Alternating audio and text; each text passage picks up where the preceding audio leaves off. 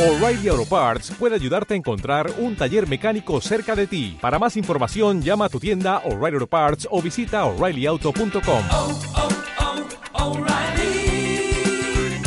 oh, Parts.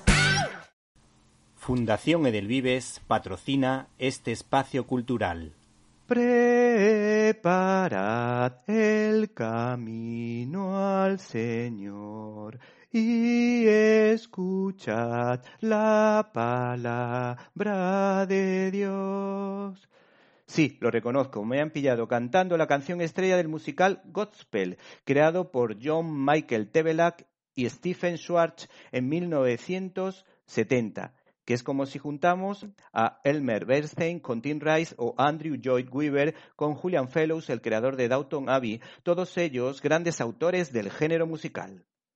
El caso es que tal fue el éxito de esta obra que David Green dirigió una película que tiene dos momentos memorables. El del bautismo de Jesús en una fuente del Central Park y en el de la canción Te daré, oh Señor, lo que hay en mí para verte siempre, para verte siempre. El caso es que, como habrán imaginado, la sorpresa de esta semana es que recomendamos una película y un musical actualizado por Emilio Aragón con el respaldo del actor y productor Antonio Banderas, pues este Godspell arranca en el Teatro del Soho en la capital de la Costa del Sol, Málaga. Y la pregunta que nos hacemos es la siguiente, ¿pero hay algo que Emilio Aragón haga mal? La verdad es que este señor que empezó de miliquito domina todos los géneros del espectáculo. Ha sido cantante pod, showman de El Big Noche y protagonista de Médico de Familia con Chechu, el señor Manolo y la Juani. Ha dirigido orquestas y películas. Y del divertidísimo, ni en vivo ni en directo,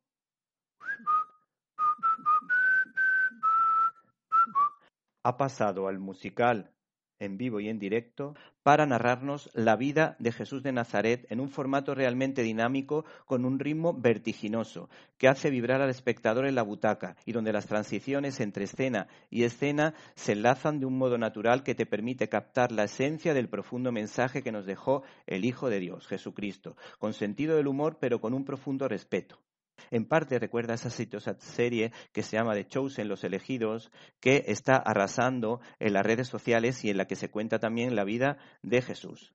Tal vez se deba en esta ocasión a la vivencia cofrade de Antonio Banderas y a la fuente de inspiración que debe ser tener una hermana como Rita Irasema, que en algunos momentos ha dado testimonio de su fe en medios de comunicación y que curiosamente esta mujer participó en este musical en los años 70, al igual que su hermano Emilio Aragón, aunque éste lo hizo para recaudar fondos en su colegio y de modo en esa época amateur cuando en los años 70, por supuesto, se estrenó en España. Algunos de los actores más importantes de esta obra, sobre todo los masculinos, vienen del Rey León, si la memoria fotográfica no me falla. La idea de Emilio Aragón ha sido actualizar el musical respetando el mensaje del Evangelio de San Mateo con ecos a San Lucas, pues la parábola del Hijo Pródigo es de este evangelista y nos habla del perdón de Dios.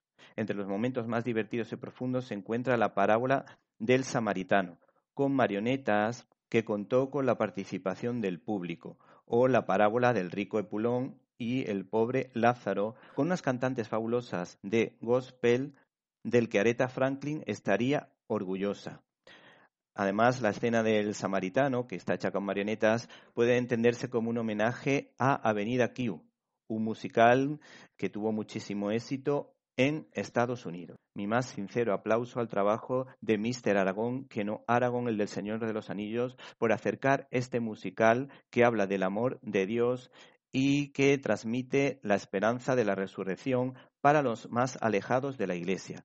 Es una historia, es un musical que puede gustar tanto a las personas mayores como a los más jóvenes y desde luego es una auténtica maravilla. Cargado de aragonadas.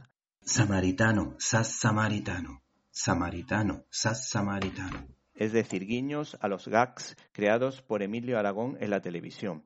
Los números musicales son ideales para ser puestos en práctica con niños de catequesis o en las clases de religión por su didactismo camuflado que recuerda a esa chispa, eh, a esa labor sencilla y callada de muchos eh, cristianos repartidos por todo el mundo, muy bien representado en el magnífico número musical de la parábola del sembrador, que hará las delicias de los más pequeños. En definitiva, no se pierdan este musical que se pasa en un suspiro y es altamente recomendable.